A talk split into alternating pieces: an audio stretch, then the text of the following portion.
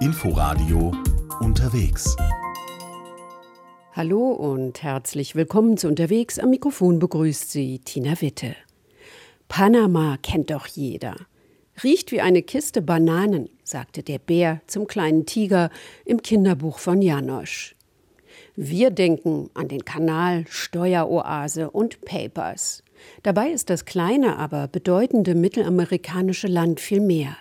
Als eine Brücke der Welt beschreiben die Menschen in Panama ihr Land. Warum? Michael Castricius ist dieser Frage auf seiner Reise nachgegangen.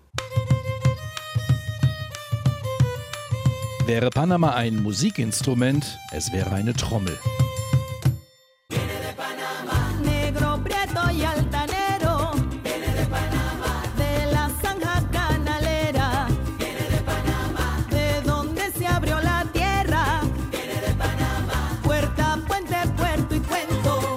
Puerta, Puente, Puerto y Cuento singt Miroslava Herrera von dem schwarzen Duo Aphrodisiaca über Panama. Tor, Brücke, Hafen und Erzählung.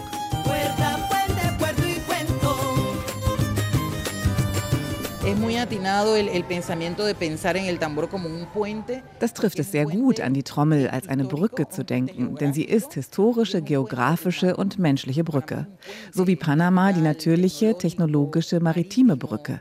Panama ist wichtiger Hafen des internationalen Handels. Viele Waren gehen hier durch. Außerdem ist es ein Tor, denn nach Panama kommt man durch den Kanal und wegen des Kanals.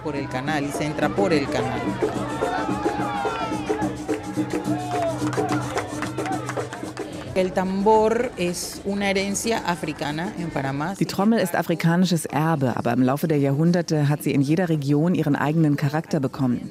Denn die Bevölkerung setzt sich aus Zuwanderern zusammen. So ist die Trommel gefüllt mit vielen Einflüssen, europäischen etwa oder aus anderen Teilen Amerikas. Sie ist eine Brücke zwischen den Menschen. Alle können wir dem Rhythmus nicht widerstehen. Das ist quasi historische Genetik. Du bewegst dich. Como una genética histórica, te muevas. Diese Genetik hat viele Quellen. Einige sprudeln viel länger als 500 Jahre. Indigene Einwohner des heutigen Panama trommelten schon lange, bevor die ersten Europäer an ihre Küste segelten. Das Akkordeon gesellt sich auf den Plätzen und auf den Fiestas im Landesinnern unüberhörbar zu den Trommeln. Dieses Schifferklavier, Seeleute brachten es ins Land.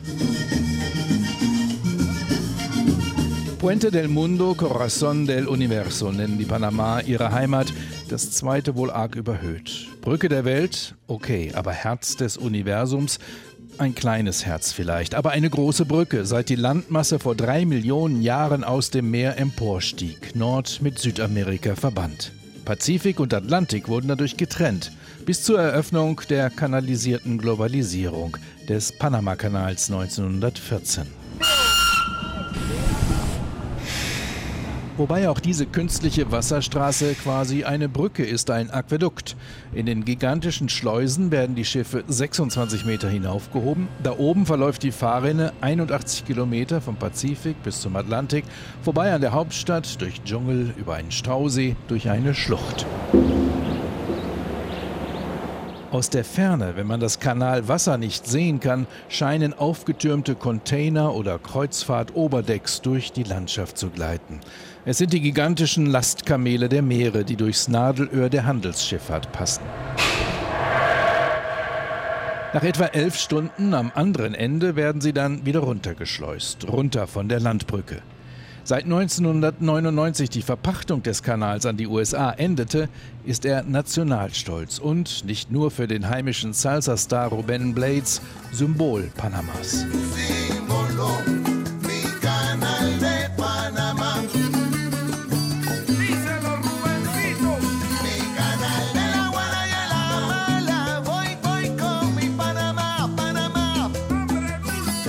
Ein Symbol mit weltweiter Bedeutung, das sich in barer Münze auszahlt. Mehrere 10.000 Dollar kostet die Passage, über 300.000 Dollar gar für die Giganten der Seefahrt, Container und Kreuzfahrtschiffe. In Panama-Stadt ist die Globalisierung eine flimmernde, flirrende Verlockung für das Auge. Hier leben die meisten der 4,5 Millionen Panama. Panoramarestaurants auf vorgelagerten Inselchen im Pazifik öffnen den Blick auf die perfekt gerundete Bucht mit einer Skyline, die sich hinter Miami nicht verstecken muss. Die Fenster und Fassaden dutzender Hochhäuser blinken herüber. Das internationale Banken- und Versicherungszentrum strebt in den Finanzhimmel der Weltwirtschaft. Blitzblank wie das Geld, das hier gewaschen wird. Glitzernde erste Welt. Die ärmeren Stadtviertel liegen eher im Dunkeln. 2016 kamen die Dimensionen der illegalen Geschäfte und der Korruption ans Licht durch ein Datenleck des Offshore-Dienstleisters Mossack Fonseca, die Panama Papers. Aber noch heute locken Zehntausende Anwälte und Treuhandgesellschaften internationales Geld an, legales und illegales. Die ungezählten Briefkästen von Scheinfirmen können kaum kontrolliert werden. Marode Finanzwelt. Unfertig wie eine der berühmtesten Straßen der Welt. Die Panamericana sollte eigentlich Alaska mit Feuerland in Südchile verbinden. Aber ausgerechnet hier in Panama ist sie unterbrochen. Knapp 100 Kilometer vor Kolumbien endet sie an einem Fluss. Dahinter der undurchdringliche Dschungel von Darien. Nach Westen, Richtung Costa Rica, Richtung Nordamerika, geht es auf der Panamericana über die Brücke der Amerikas, die den Kanal überspannt, in ein ganz anderes Panama, das kolonial spanisch und indigen geprägte Hinterland.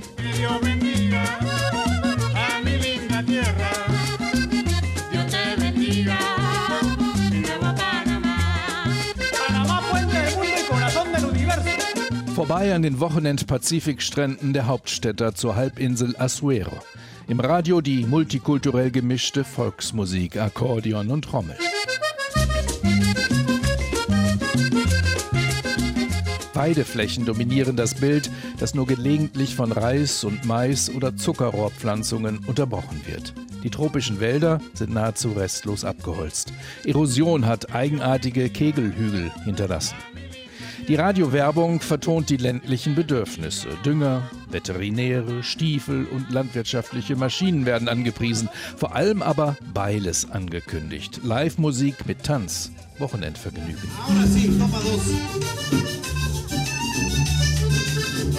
Vor allem Frauen und Kinder tanzen auf dem Dorfplatz rund um den Musikkiosk. Ihre Cowboys stehen drumherum, staunen. Traditionen und traditionelle Werte werden hier hochgehalten. Zwar streben einige junge Leute nach Panama-Stadt, aber wer hier bleibt, der genießt das Landleben, die relative Ruhe, die konservative Beständigkeit. Im Örtchen Parita hämmert der Tischler Vidal Lopez vor seinem Häuschen an einem Regal. Möbel baut er, Fenster, Türen. Seine ganzen 77 Jahre hat er in Parita verbracht, aus vielen Gründen. Die Familie, der Zusammenhalt auf dem Land, die Arbeit. Wir sind schon sehr konservativ hier. Manche wollen kaum reden, sind sehr reserviert. Das hier ist ein Dorf mit Tradition, in der Musik, in den Folklore-Tänzen. Wir sind katholisch, feiern jedes Jahr das Fest des Schutzheiligen sowie Fronleichnam. Diese Traditionen werden sehr gefeiert. Und dann erwähnt der alte Mann noch, fast beiläufig, das spektakulärste von Parita y con baile y con danzas con máscaras. Las máscaras las hacen aquí, allá hay unos señores que se dedican a eso, fabricar las, las máscaras. Tänze und Prozessionen mit Masken. Da um die Ecke an der Durchgangsstraße wohne ein Señor, der die herstellt, Dario López. Mi nombre es Dario López. Soy artesano con 50 años de estar haciendo las máscaras de diablico y cosas típicas de Panamá. Seit 50 Jahren macht der Kunsthandwerker Teufelmasken. Gelernt hat er sein Handwerk von seinem Vater, eine alte Tradition. Schmutzige Teufel und saubere Teufel heißen sie in Parita. Die Schmutzigen tanzen von Leichnam in schlammiger Kleidung und mit Darius Masken auf dem Kopf. Knallbunt, gefährlich sehen sie aus. Aufgerissene Mäuler mit riesigen Zähnen, mehrere Hörner, Federschmuck. Seit der Kolonialzeit symbolisieren sie das Böse, verbinden indigenen Glauben mit Katholizismus. Die heißen schmutzige Teufel, weil sie beim Tanzen Dreck aufwirbeln und sich verunreinigen. Hier in Parita gibt es jede Menge Tänze und drei verschiedene dieser Teufel. Den Montezuma, den Stier und den Hirsch. Die sind nicht nur böse. Am frohen Leichnam gehen sie auch in die Kirche. Allerdings mit den Masken nach hinten gedreht.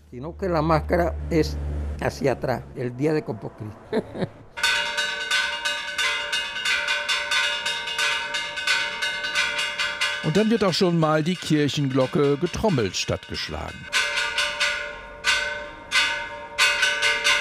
Gut zehn Kilometer östlich von Parita zeigt sich drastisch die Schattenseite der langen Besiedlung der Halbinsel Azuero. Am Strand von Agayito hat eine Investitionsruine aus den 60er Jahren eine Naturruine hinterlassen. Ein ganzer Mangrovenwald wurde für die touristische Erschließung abgeholzt. Aber der Geschäftserfolg blieb aus. Im einst großen Terrassenrestaurant hängen nur zwei Jugendliche ab, hören Salsa, verkaufen wenigstens eine Cola. Es ist Ebbe. Eine Schlammwüste hat sich ausgebreitet, anschauliche Naturzerstörung. Einzelne weiße Reiher starksen herum, wie Mahnmale stehen drei übrig gebliebene Bäume verloren im dunkelbraunen Morast. Das Meer ist am Horizont nur zu erahnen. Etwa 60 Prozent der Mangroven Panamas wurden in den letzten 50 Jahren zerstört. Das hügelige Hinterland, ebenfalls weitläufig abgeholzt, ist das Gebiet der Vaqueros, der Cowboys und ihrer Herden.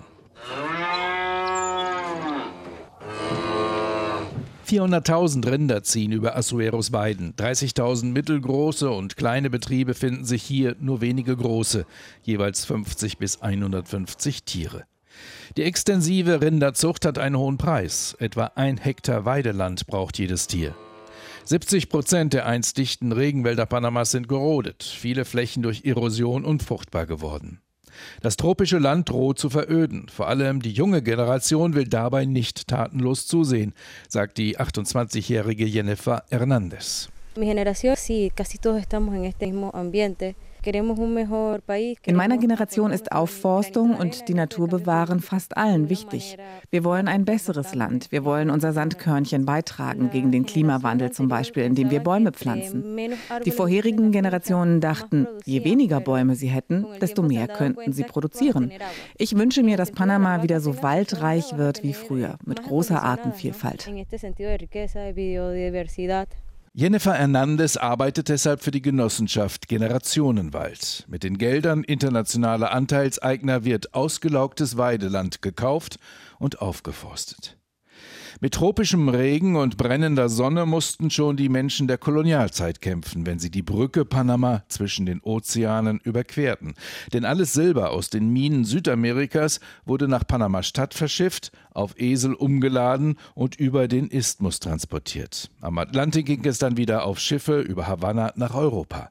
Importwaren für die Siedler in den Anden machten den umgekehrten Weg, erläutert die Historikerin Marixa Lasso. Sí, Panamá fue un puente importantísimo Panama war eine sehr wichtige Brücke. Es gab gepflasterte Wege, sehr gut gepflegt und weniger Dschungel, als man vielleicht denken würde. Es war eine besiedelte Gegend. Die Transporteure und Tiere wurden versorgt. Eine Teilstrecke ging über den Fluss. Da lagen viele Dörfer mit Gemüsefeldern und Vieh. Das war zu der Zeit einer der wichtigsten Wege der Welt und die Anwohner haben ihn bedient. Heute fährt ein Schiff in ein paar Stunden durch den Kanal. Damals dauerte der Weg mehrere Tage. Entweder über den Fluss und dann mit Eseln oder eine andere Strecke nur über Land. Der Camino Real, der Königsweg von Portobello nach Panama-Stadt.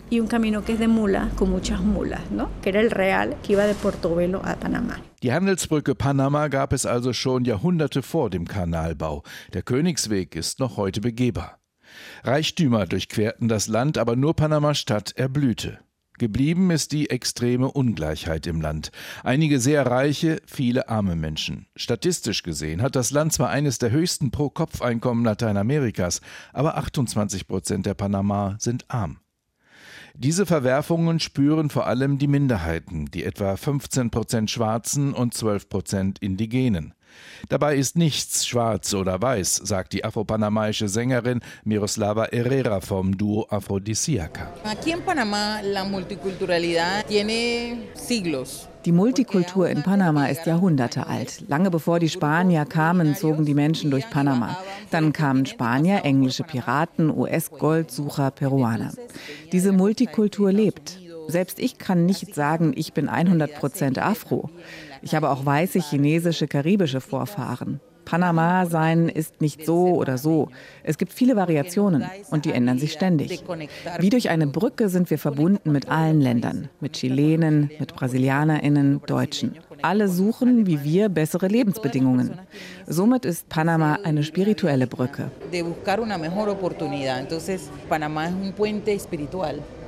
Puente del Mundo, Corazón del Universo, Brücke der Welt, Herz des Universums, mit all den Brückenfunktionen des Landes. Handelsbrücke, Brücke der Biodiversität und der Migration, der verschiedensten Völker und des Geldes, der Drogen und des Schiffs- und Flugverkehrs, in der Geschichte und in Zukunft. Eben Tor, Brücke, Hafen und Erzählung.